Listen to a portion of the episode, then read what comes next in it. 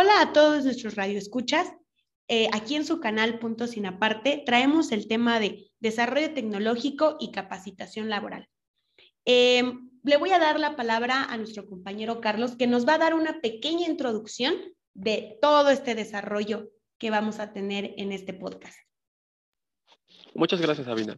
Entonces, les voy a comentar que dentro de un dinámico contexto global, la capacitación como elemento cultural de la organización constituye a un proceso continuo, sistemático y estructural que debe ser reconocido para todos los miembros como un apoyo indispensable que permite transformar favorablemente en un entorno. Esta organización de innovación constituye a un factor determinante que vamos a ver más adelante.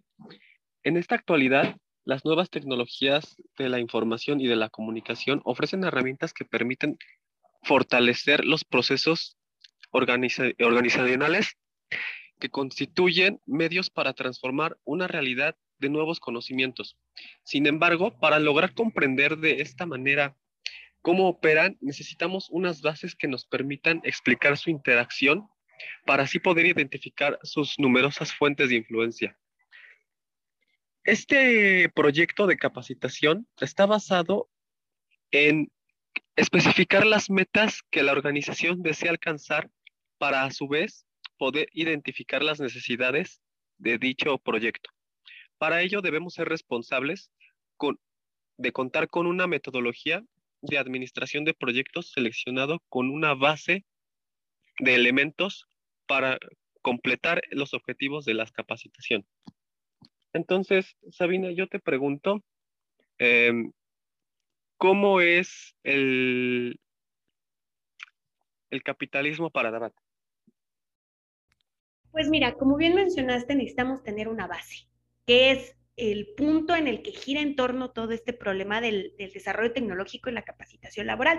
Entonces, Dabat nos explica qué es el capitalismo para él, que en teoría es una totalidad compleja y abierta esto quiere decir que existe relación entre varias cosas y abierto porque no tiene un fin predeterminado. Eh, este evoluciona, pero no tiene un rumbo como tal. Em, este capitalismo tiene diferentes subestructuras. Voy a explicar la primera, que habla sobre el sistema internacional de estados. Básicamente es el poder que tiene cada país, o sea, la jerarquía, el lugar que ocupa cada país. Por ejemplo, e, e, es el G20.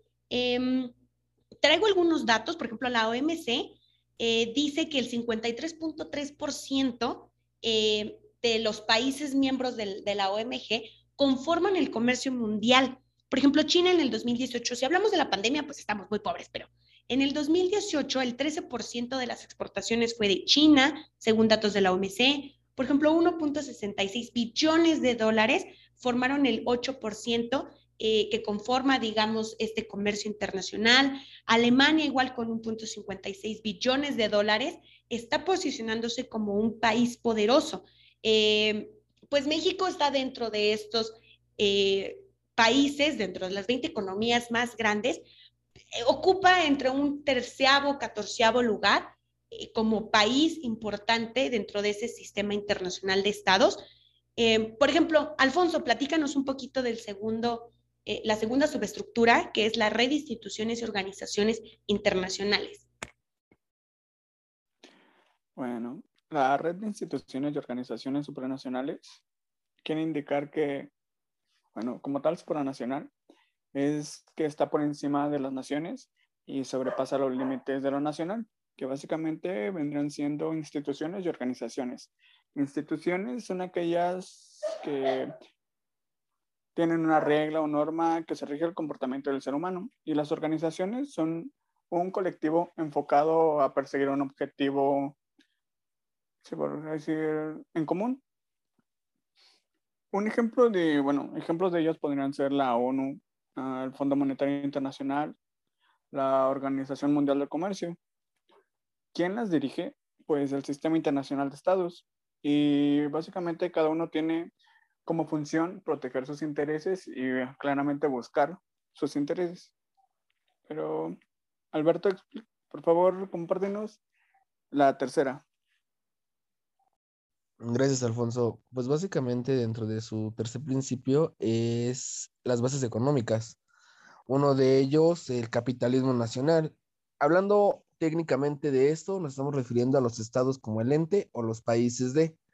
Esos estados soberanos, pues básicamente son los que delimitan la producción, intercambio y reproducción de sus bienes y servicios con el fin justamente de tener una riqueza propia y una riqueza máxima al Estado es donde en este escenario eh, existe el capitalismo nacional débil y el capitalismo nacional fuerte. ¿A qué nos referimos? No es lo mismo la producción en masa que quizá podría generar un Estado soberano como Estados Unidos quizá, versus una producción que pueda generar, por ejemplo, eh, si quieren verlo muy remotamente, México. La producción que ambos países tenemos eh, no es la misma en cuestión ni de personal ni de poder adquisitivo, ni sobre todo también en cuestión de producción a nivel eh, global, a nivel importación-exportación. Es por eso que si bien ambos países nos regimos por varias leyes de intercambio de producción y demás, claro, pagando los diversos impuestos, Estados Unidos hablando económicamente y sobre todo en un modelo es más fuerte que México. ¿Por qué? Por la mayor riqueza y el mayor poder adquisitivo que tiene concentrado en su producción. Si bien es una producción a lo mejor eh, tan subdesarrollada como lo es México, sí tiene diversos fuertes de ingreso o diversas partes donde puede ingresar una mayor aportación económica. Es aquí donde ingresa también el mercado mundial, porque si bien un Estado puede tener la aportación de diversos em, bienes o benefactores, vaya, incluso internacionales o incluso el apoyo también de diversos estados también a la misma producción nacional, Estados Unidos pues también controla la mayor parte del mercado en este escenario. Es decir, las entidades financieras, eh, fondos monetarios, también como ya lo mencionaron mis compañeros, y sobre todo los principales escenarios donde ha habido crisis, han sido todo esto pieza clave para una coacción mundial donde Estado, eh, donde incluso también fuentes de ingreso y sobre todo fondos de internacionales de apoyo económico intervienen generan una acción donde determinan qué mercado es el que les conviene más, digamos, solventar y qué mercado es el que más les conviene a lo mejor explotar. Quizás se escuchará muy tajante. Sin embargo, si un país no tiene la tecnología y sobre todo no cuenta con un apoyo económico constante para poder crecer a nivel producción, es muy difícil que su entorno económico, que su mercado crezca más de lo que se está haciendo.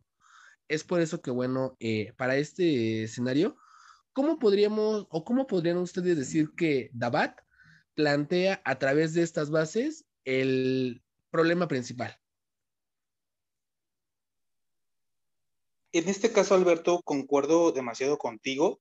Creo que es demasiado complejo, ¿no? El, que estos estados soberanos pues puedan tener esa riqueza propia, ¿no? Con base a, a una economía y como bien lo dijiste, ¿no? Puede ser eh, está débil o, de manera fuerte y que claro, debe tener esta pieza clave. Eh, conforme retomando lo que comentaba Sabina sobre el buen ejemplo que nos dio sobre China, no sé si recuerden a este autor que voy a citar, que es Andrés Oppenheimer, sobre Sálvese quien pueda, ¿no? Donde nos indica que pues los robots crearán, él nos indica que crearán más trabajo para los humanos. Pero pues bueno, yo considerando, creo que Mm, sí podría ser lo que nos menciona, pero si nos basamos a lo que nos indica el autor y lo que nos comentaba Samina, es que los robots nos van a, en un futuro nos van a reemplazar. A pesar de que nos digan que va a haber mayor trabajo para los humanos, yo considero que es como de manera transversal, ¿no?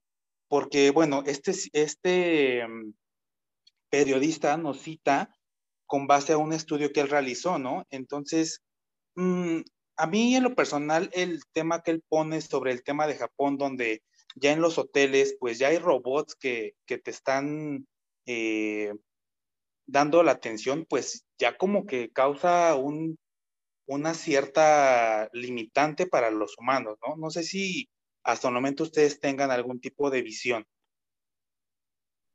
Pues mira, Abraham, nos diste el punto clave y aquí vamos a empezar con la mesa redonda, el tema principal, porque sí, diste el punto. Japón, por ejemplo, si vamos relacionando todo lo que dice Dabat, eh, pues sí, está en una eh, subestructura, es un, está dentro de los países del G20, por ejemplo, como segundo punto, aporta, digamos, a, eh, a las economías, mm, forma parte también de la ONU, de la UNESCO, de la OMC y de otros organismos. Eh, su volumen del PIB está dentro, ya no, entró dentro de los últimos países del G20, pero ahora ya se posiciona dentro del cuarto, quinto lugar. Y pues, ¿cuál es este, este entorno? Y el problema que menciona Dabat, básicamente es los más poderosos tienen todo a su favor, las instituciones, el dinero, el poder, para que ellos puedan, eh, como bien lo mencionaste tú y Alberto, tener la capacidad de poder y de seguir siendo el país desarrollado que siguen siendo, manejar el mercado mundial a su favor en cuestiones, como bien lo dijiste, de los robots. O sea, ¿qué está pasando? Porque la mano de obra está siendo desplazada por todos estos inventos. Es más, hasta el gobierno les paga subsidios para que tú puedas crear, digamos, tu panadería chiquita con un robot sin necesidad de pagarle a, alguien, ¿no? Y 47% de estos empleos, como bien dijiste Oppenheimer, eh, lo cita de se están siendo desplazados. Eh, Carlos, menciónanos qué es lo que, cuál es tu punto de vista. Pues mira, desde mi punto de vista hemos estado hablando de una perspectiva histórica, sociológica y económica, ¿no?